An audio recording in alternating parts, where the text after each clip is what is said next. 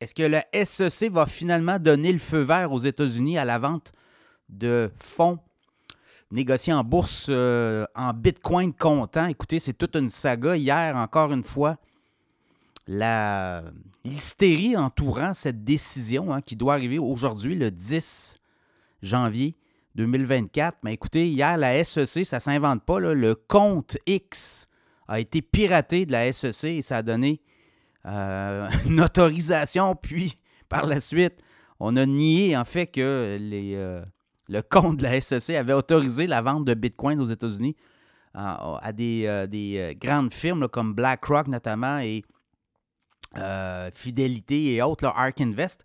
Donc, cette décision devrait venir au cours des prochaines heures. Est-ce qu'elle aura lieu?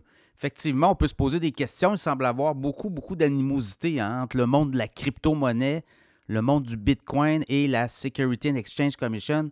Toujours est-il que la décision devrait tomber aujourd'hui et euh, ça va impliquer beaucoup de choses. C'est-à-dire que là, pour euh, le moment, aux États-Unis, on ne peut acheter des euh, fonds négociés en bourse en Bitcoin comptant. On l'a au Canada. On peut le faire depuis plusieurs années. D'ailleurs, les Canadiens peuvent le faire et il n'y a pas eu d'hécatombe dans le monde de la crypto-monnaie. Et là, ben, c'est les Américains. Évidemment, on connaît le président de la SEC qui est très défavorable à la crypto-monnaie, au Bitcoin. Par contre, ce qu'on comprend, c'est que les grands joueurs qui veulent aller de l'avant ont tout donné les réponses et ont tout fourni les garanties pour justement faire en sorte qu'il n'y ait pas de débordement. Donc, dans ce contexte-là, on verrait mal comment la SEC pourrait justifier encore une fois le report de la vente de ETF ou de FNB en Bitcoin comptant aux États-Unis. Et hier, écoutez, c'est très volatile. Le prix du Bitcoin est autour des 46 000, 45 000.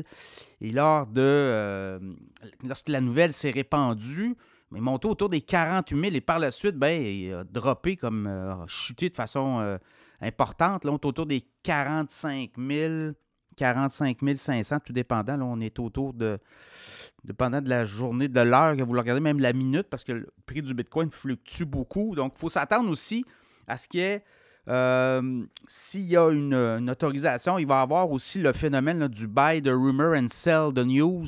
Ça, c'est toujours le cas. Donc, il pourrait avoir euh, une volatilité autour du Bitcoin. Par contre, ça va amener beaucoup plus de transactions.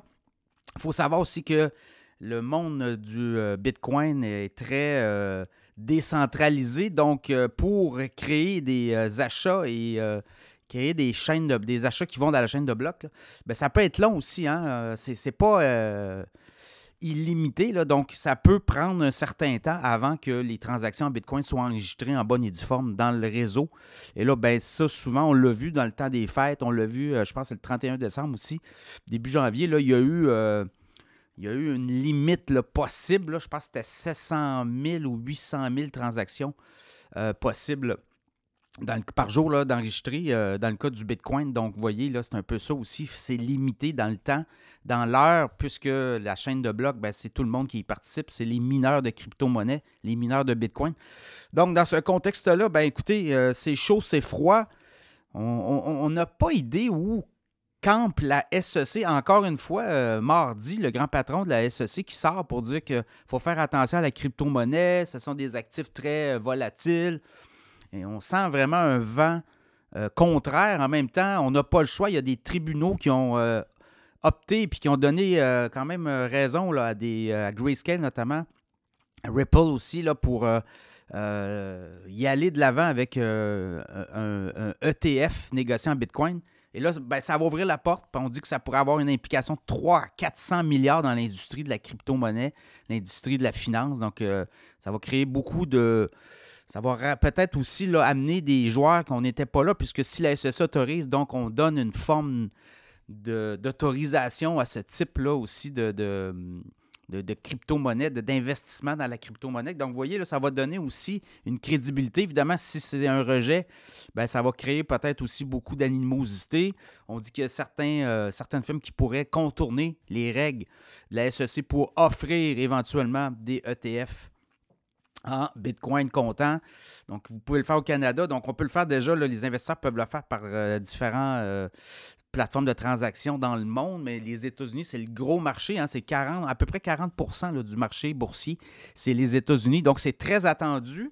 Et ça, bien, également, il y a le halving aussi, euh, prévu au mois d'avril, dans le cas du Bitcoin, qui va redonner aussi, je pense, une espèce d'impulsion euh, au Bitcoin. L'an passé, début janvier, on était à 16 000 le Bitcoin. Là, on est à quoi? Là? 45, 46, 47 000, on peut euh, penser. Comme le nombre de Bitcoin est limité actuellement à 19,5 millions et ça n'augmentera pas dans le temps, à part, on, vise un 21 millions d'unités en 2140. Donc, euh, ça limite beaucoup l'offre. Et quand la demande est forte sur une offre limitée, ben, les prix augmentent par la bande. Et là, ben, l'industrie, évidemment, ça va ouvrir la porte à l'industrie. Après ça, ben, il y a l'Ethereum aussi. Il y a d'autres crypto-monnaies qui pourraient se retrouver en Bitcoin, euh, en ETF, Bitcoin, ben, ETF au comptant. Dans le cas de, l'Ethereum, ça serait des, ETF euh, Ethereum comptant. Donc, à suivre cette saga qui n'en finit plus. Est-ce qu'un jour, on verra euh, la lumière au bout du tunnel?